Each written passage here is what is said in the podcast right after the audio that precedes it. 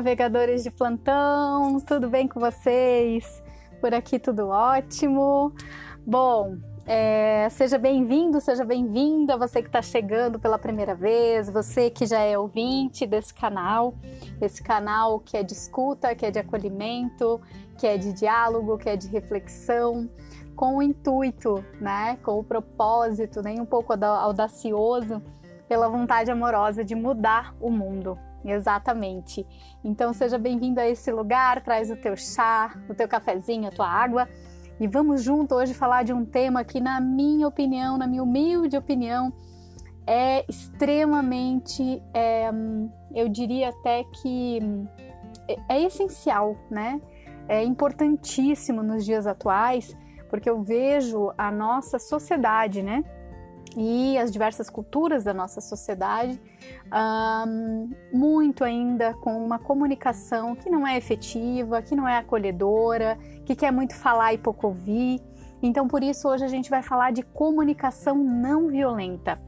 E esse termo, né, esse conceito entrou na minha vida porque, como vocês já sabem, alguns já estão carecas de saber e outros vão saber agora. É, eu venho, né, na minha primeira formação acadêmica, da comunicação social com ênfase em publicidade e propaganda. E dentro desse meio, é, eu me, me vi né, e percebi diversas coisas que eu não tolerava, que para mim era muito difícil e que até hoje, né, como além de comunicadora e também psicóloga e diversas outras funções aí da minha vida, vejo o quanto a comunicação salva, né, empresas, relações, né, de trabalho, relações familiares, afetivas, amizades, todos os contextos, quando a gente tem uma comunicação não violenta, que é o nosso tema de hoje, uma comunicação que realmente é eficaz na nossa vida, como a situação é mais leve, minha gente. Então, bora lá falar desse conceito lindo que é a comunicação não violenta? Bom, eu sou suspeita a falar porque é algo que me abraçou de uma forma muito integral. Além da comunicação não violenta, eu já estou aí no segundo curso de comunicação não violenta e justiça restaurativa, que os dois andam de braços dados, né?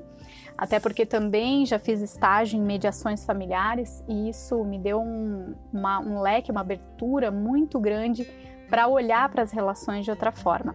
Então hoje a gente vai falar da comunicação não violenta, do que é como funciona e como aplicar esse conceito, que é o mais lindo, né? Então, nos inícios aí do, no início dos anos 60, durante o auge do movimento a favor dos direitos civis e contra toda a segregação racial nos Estados Unidos, o psicólogo norte-americano Marshall Rosenberg atuava como orientador educacional né, em instituições de ensino que, que, enfim, que eliminavam essas segregações. Então, o papel dele durante essa transição era ensinar né, mediações e técnicas de comunicação. Olha só que lindo, já nos anos 60, né? Então, nesse contexto, o maravilhoso Marshall Rosenberg ele elaborou esse método da comunicação não violenta, mais conhecida como CNV. Então, vamos lá entender né, o termo da comunicação não violenta. Então, no livro do, do Marshall Rosenberg, ele define a comunicação não violenta é, como uma abordagem da comunicação. Essa abordagem que vai compreender as habilidades de falar e ouvir, que leva os indivíduos a se entregarem de coração, né, possibilitando essa conexão consigo mesmos e com os outros, o que permite assim que a compaixão se desenvolva. Olha só que coisa mais maravilhosa. Então, quanto à expressão não violenta, o psicólogo Marshall Rosenberg faz um uso da definição de Gandhi, se referindo a uma condição compassiva natural que aparece quando a violência é afastada do nosso coração.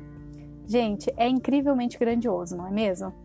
Então essa técnica ela é baseada, gente, em competências de linguagem e comunicação que vão auxiliar a gente é, na, na, reformulação né, da forma como cada um se expressa e ouve as pessoas ao seu redor.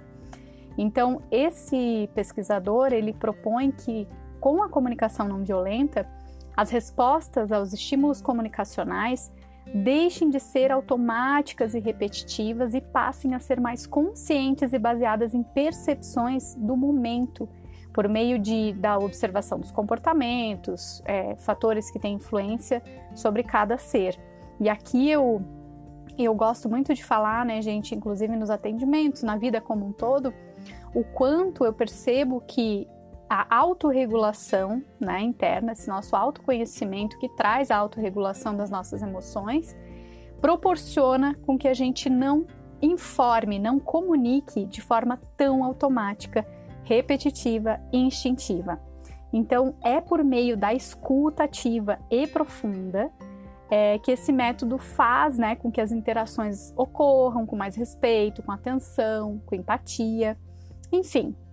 E aí, é, a gente já vai né, é, falar sobre os quatro componentes da comunicação não violenta. Então, para que realmente a comunicação não violenta, que também é chamada de comunicação empática, ela possa acontecer efetivamente na prática, Rosenberg fala que é preciso que as pessoas se concentrem em quatro componentes que devem ser expressados de forma clara. E aí a gente está falando realmente de clareza, que essa é a grande dificuldade dos seres humanos, né? A gente acha que as pessoas têm bola de cristal, né, gente? Em muitos momentos da vida.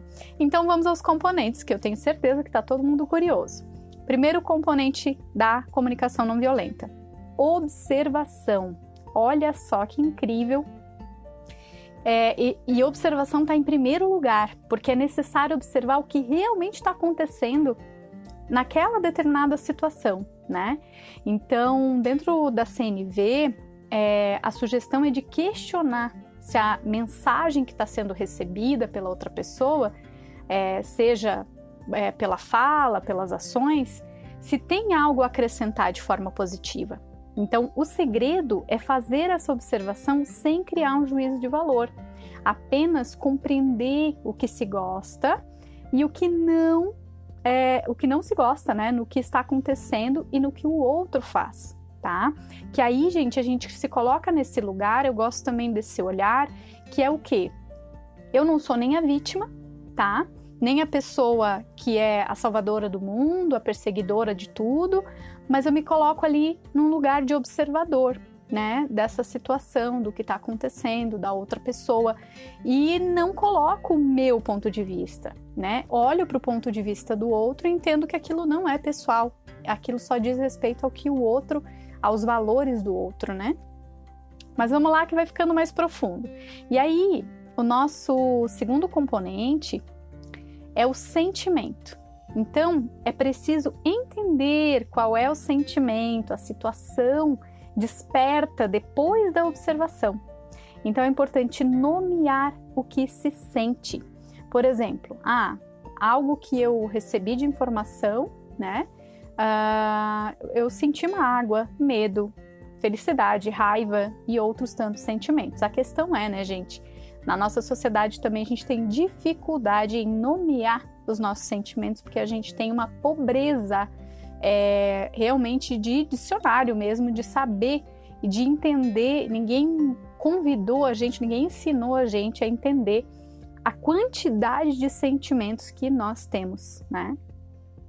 E ah, ainda, né, dentro do sentimento, dentro da CNV, é, nessa parte do sentimento, desse componente, é importante, gente, muito se permitir ser vulnerável para resolver conflitos, né? Não se colocar numa posição de eu sei tudo, de eu resolvo tudo, nada me atinge, né? Então, quando a gente se coloca nesse lugar de vulnerabilidade, e aqui eu gosto de citar também, que eu já falei de outras vezes, outras vezes dela, que é a Brené Brown, né? Que ela fala da coragem de ser imperfeito, do poder da vulnerabilidade, né? Para resolver os nossos conflitos e saber a diferença entre o que se sente, o que se pensa ou o que interpreta. Olha só. Então é muito mais profundo do que se imagina, né? E aí a gente vai ao terceiro componente que fala das necessidades, tá? A partir da compreensão é, de qual sentimento foi despertado em você, é preciso reconhecer quais necessidades estão ligadas a ele. Então, Rosenberg falava, né, fala, né, é, que quando alguém expressa as suas necessidades, existe uma possibilidade muito maior de que elas sejam atendidas e que a consciência desses três componentes vem de uma análise pessoal clara e honesta. Então, olha que importante a gente realmente evoluir, né, nessa, nesses componentes da observação, do sentimento, de realmente expressar essa vulnerabilidade, essa necessidade para poder ser atendido, tá? Parece, quer dizer, olhando de fora é simples, né, gente? A questão é que no trato diário com as pessoas, a gente ainda age muito instintivamente. E o quarto componente, gente, maravilhoso, é o pedido. Então, por meio de uma solicitação específica ligada a ações concretas, é possível deixar claro o que se quer da outra pessoa. Então, a recomendação é usar uma linguagem positiva, em forma de afirmação para fazer o pedido. Então, evitar frases abstratas, vaga, vagas, né, ou até ambíguas, né? A gente adora fazer isso para que o outro ainda tenha que adivinhar e, e interpretar, enfim. Então a ideia é que quanto mais claro, né, gente, esse pedido for, quanto mais positivo e, e muito bacana, porque tem um livro, né, do Marshall Rosenberg, Comunicação Não Violenta, onde você vai entender melhor tudo isso com profundidade. Eu já deixo aqui como uma mega indicação para vocês. É, e lá a gente vai ver diversos exemplos. Inclusive, eu trouxe um exemplo aqui da, da comunicação não violenta para expressar um pouco disso, tá?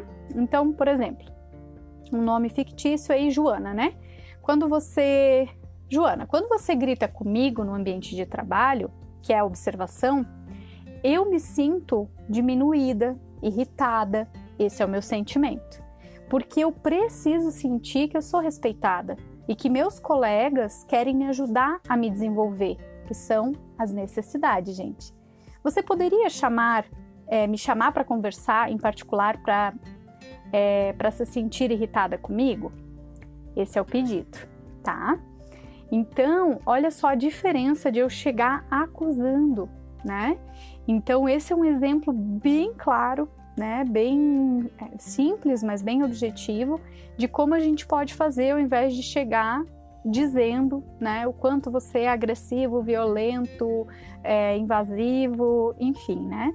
Ou de dizer que a pessoa é desrespeitosa, né? Então a gente está informando primeiro a observação, né? Que quando você grita comigo no ambiente de trabalho, sentimento, eu me sinto diminuída e irritada, porque eu preciso me sentir, sentir que eu estou sendo respeitada, né? Essa é a minha necessidade. Então, você poderia me chamar para conversar no particular, para que eu possa, é, para não ter essa irritação, né? Então, esse é o pedido. Então, olha como parece bem simples, né, gente? Mas no livro tem diversas, é, exemplos, diversos exemplos, né? É, para que a gente possa realmente, é, como posso dizer, um, introjetar, né, guardar essa informação para que no momento que a gente necessite dela, a gente esteja afiadinho sabendo tudo. Então, a comunicação não violenta, ela também pode ser usada, gente, no desenvolvimento da autocompaixão, tá? Então, esse processo ele deve ser utilizado para é, se expressar de forma honesta, mas também para receber com empatia a mensagem das outras pessoas. Então, é possível a gente perceber que a pessoa é, que possui empatia, né? Aliás, que a empatia que foi recebida quando há um alívio de tensão ou quando o fluxo de palavra acaba. Então, para isso, é preciso se fazer presente e escutar atentamente, que é a grande dificuldade nossa, né? Porque às vezes a gente está conversando com alguém e a gente já está pensando no que acusar, porque a gente foi criado para competir, né? Na maioria das vezes. Então, a gente já nem está mais prestando atenção, não está mais dando atenção à escuta atenta do outro, né? Então, esse método, gente, da CNV, ele pode ser aplicado em todas as relações, relações pessoais, familiares, organizacionais, educacionais, negociações, conflitos de qualquer natureza, né? Enfim, a comunicação não violenta, ela, ela realmente veio para estabelecer relações mais profundas, afetivas e, como eu falei, muito eficazes. Inclusive, né? É, tendo sido utilizada em comunidades localizadas em regiões de conflitos e tensões graves, gente, né? Então, isso, se a gente for se aprofundar, tem muita informação sobre, tá? E quais são os desafios, né, gente? Porque falando assim parece tudo mágico, perfeito e tal. Então, os desafios para a comunicação não violenta acontecer. Bom, é, Marshall Rosenberg, é, para ele, né, é, a, o grande desafio é na forma como as pessoas se comunicam entre si, né, que se encontra então essa solução para resolver os desentendimentos, as discussões, os conflitos em geral. Mas ele aponta, gente, que existem algumas maneiras de se comunicar que fazem com que as pessoas apresentem comportamentos violentos, né? O que ele definiu como comunicação alienante da vida. Bom, os exemplos disso são julgamentos moralizantes, né, que trazem aquele sentimento é, como a culpa, a depreciação, a rotulação e a crítica, as comparações, a negação de responsabilidade e, e transformação de desejos em exigências. Olha só, né? Então, se nós formos vermos num parâmetro bastante geral, assim, da nossa sociedade, como a gente está ainda vibrando, né? É, se relacionando, se comunicando através de muitos julgamentos moralizantes, não é mesmo, pessoal? Bom, então, gente, Além disso, né, quando se está na posição de ouvinte, existem alguns comportamentos que impedem as pessoas de estarem presentes o suficiente para se conectarem com empatia. E eles são os impulsos de educar né, os outros, competir pelo sofrimento, é, educar, consolar, contar histórias, ser solidário ou encerrar os assuntos, né?